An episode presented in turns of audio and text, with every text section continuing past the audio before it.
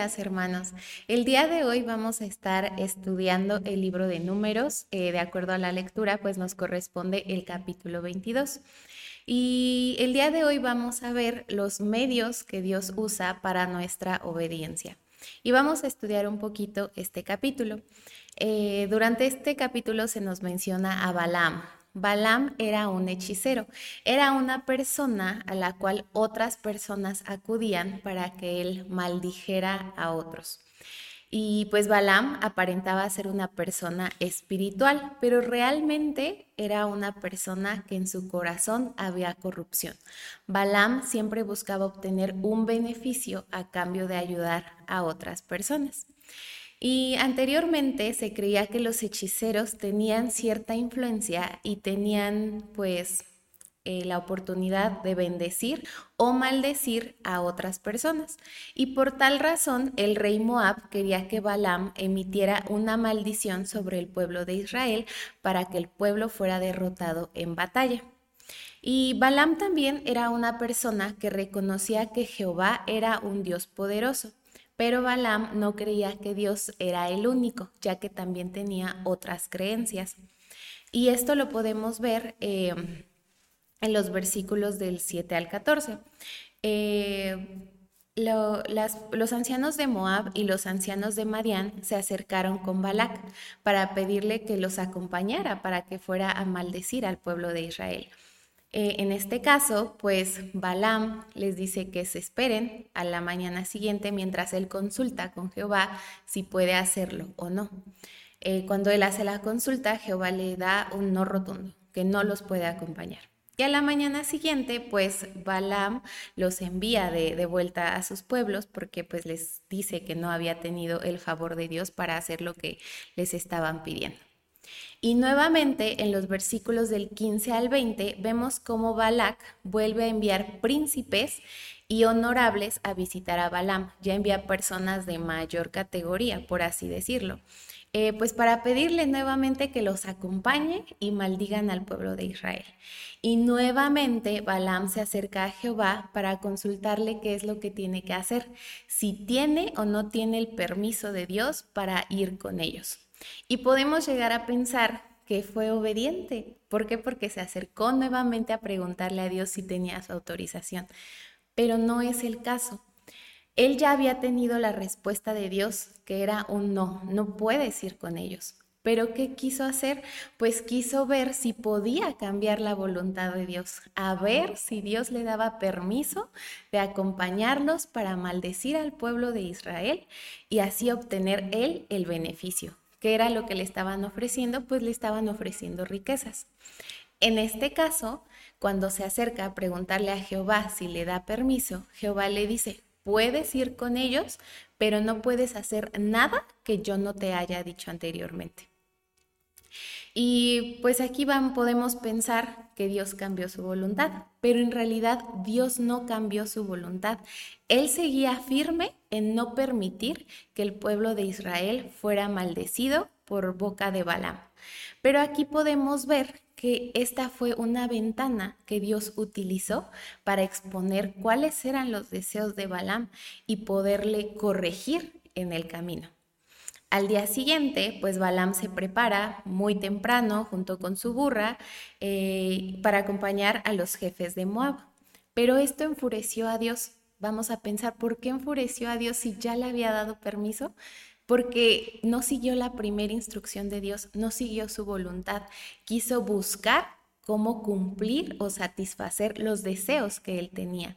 Pero ¿qué hizo? Pues simplemente quiso ignorar el no rotundo de Dios y quiso buscar la forma de buscar su bien para satisfacer los deseos de su carne. Siguió la codicia que había en su corazón y esa codicia lo cegó y no le permitió ver que Dios estaba tratando de interponerse en su camino para que no hiciera lo que no le había dado permiso. Y mientras Balaam iba de camino con su asna, aparece el ángel de Jehová. En un inicio solo la asna podía ver al ángel y esto pues cambió la actitud de la asna. La asna va a tener aquí una participación clave. Eh, Balaam se molesta con su asna porque ésta se detiene o se quita del camino, no anduvo. Y el asna, este, como les dije, tiene un papel importante porque anteriormente las asnas se usaban eh, para diferentes cosas, transporte, carga, trabajos en campo, y eran considerados animales muy confiables. Por esto es que Balaam se molesta, porque si era su animal de tantos años, que lo había seguido, que había hecho lo que él quería, porque ahorita no estaba andando? Entonces, ¿por qué, ¿por qué no le estaba sirviendo? Esta fue la molestia más grande que Balaam tuvo. Pero lo que él no sabía era que su asna le estaba salvando la vida. ¿Por qué? Porque él no podía ver al ángel de Jehová. La golpeó, el asna le habla para decirle que porque la golpea si ya tenían tantos años juntos. Incluso eh, Balaam le dice que si en ese momento él tuviera una espada, ahí mismo la mataría, porque estaba haciendo un impedimento para que él fuera pues a obtener lo que él quería, lo que él estaba buscando. Y después sus ojos son abiertos. Eh, y esto lo vemos en números 22, el versículo 32, la segunda parte, eh, que dice, He aquí yo he salido para resistirte, porque tu camino es perverso delante de mí. Esto se lo dice el ángel de Jehová a Balaam. Ahí es cuando sus ojos le son abiertos y puede ver al ángel. Y esto pasa con nosotros mismos. Dios nos da respuesta a cosas que queremos. A veces nos puede decir que sí, a veces nos puede decir que no, o a veces nos puede decir tienes que esperar. Pero ¿qué es lo que hacemos nosotros? Lo mismo que Balaam hizo en el versículo 20. Ya tenemos la respuesta de Dios, pero vamos otra vez a consultarle si nos va a dar permiso o no nos va a dar permiso de lo que le habíamos preguntado en un inicio. Tratamos de buscar cambiar la voluntad de Dios. Pero hay que tener algo muy claro, Dios no cambia su voluntad. Y si tú crees que estás obteniendo algo que le habías pedido a Dios y Él te había dicho que no te lo iba a permitir o que esperaras más y tú lo estás apresurando, no creas que es una bendición de Dios, porque no lo es.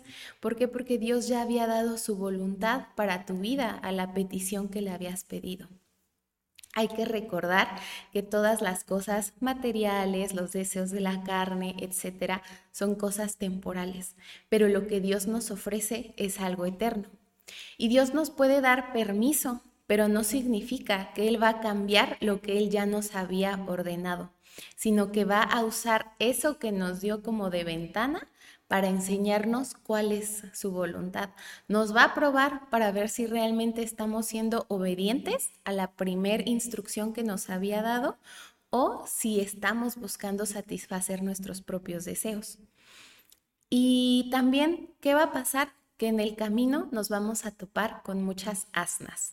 ¿Cuáles pueden ser estas asnas? Pues pueden llegar a ser situaciones, que van a pasar y que van a estar impidiendo que las cosas sucedan como nosotros queremos. Y nos vamos a llegar a frustrar con esas cosas que pasan, nos vamos a llegar a molestar, pero puede ser un asna una asna que Dios está usando para decirnos, espérate, por ahí no es. Otra asna que nos podemos llegar a encontrar pueden ser personas, tal vez personas que se van poniendo en nuestro camino para decirnos, no puedes hacer eso. Pueden ser nuestros papás, eh, pueden ser algunos amigos con temor de Dios, cualquier persona que Dios esté usando para decirnos por ahí no es. Y a veces nos podemos llegar a molestar tanto con esas personas, les llegamos a tomar rencor, incluso las lastimamos, pero son personas que Dios está usando para protegernos, para salvarnos, para que no hagamos cosas que nos puedan perjudicar.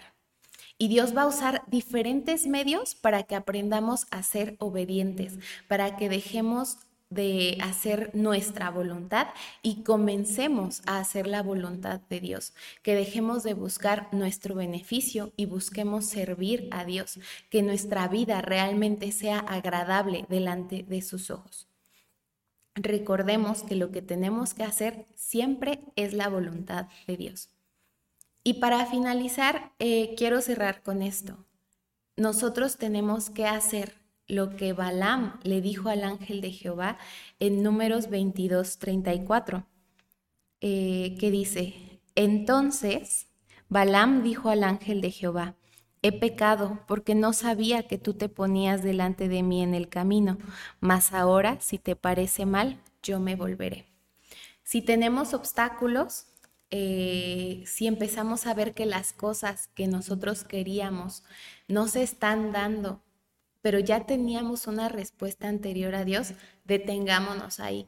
Volteemos a la primera respuesta que Dios nos había dado, el sí, el no o el espera. Volteemos a la primera respuesta de Dios y sigámosla, seamos obedientes. ¿Por qué? Porque tenemos que hacer la voluntad de Dios. ¿Y cuál es la voluntad de Dios? Pues que seamos primeramente obedientes. Y lo que Dios quiere para nosotros es algo de bendición. Él quiere algo de bien para nuestras vidas. No nos va a llevar por un camino que nos vaya a perjudicar o que nos vaya a hacer sentir mal o que nos vaya a traer algún mal. Dios nos va a llevar por el camino en el cual vamos a ser bendecidos. Por eso te invito a que sigas el camino que Dios ya te había mandado. Sigue la instrucción que Él ya te había dicho y vas a ver que la bendición que Dios tiene es mucho mayor a lo que tú te habías imaginado. Dios te bendiga.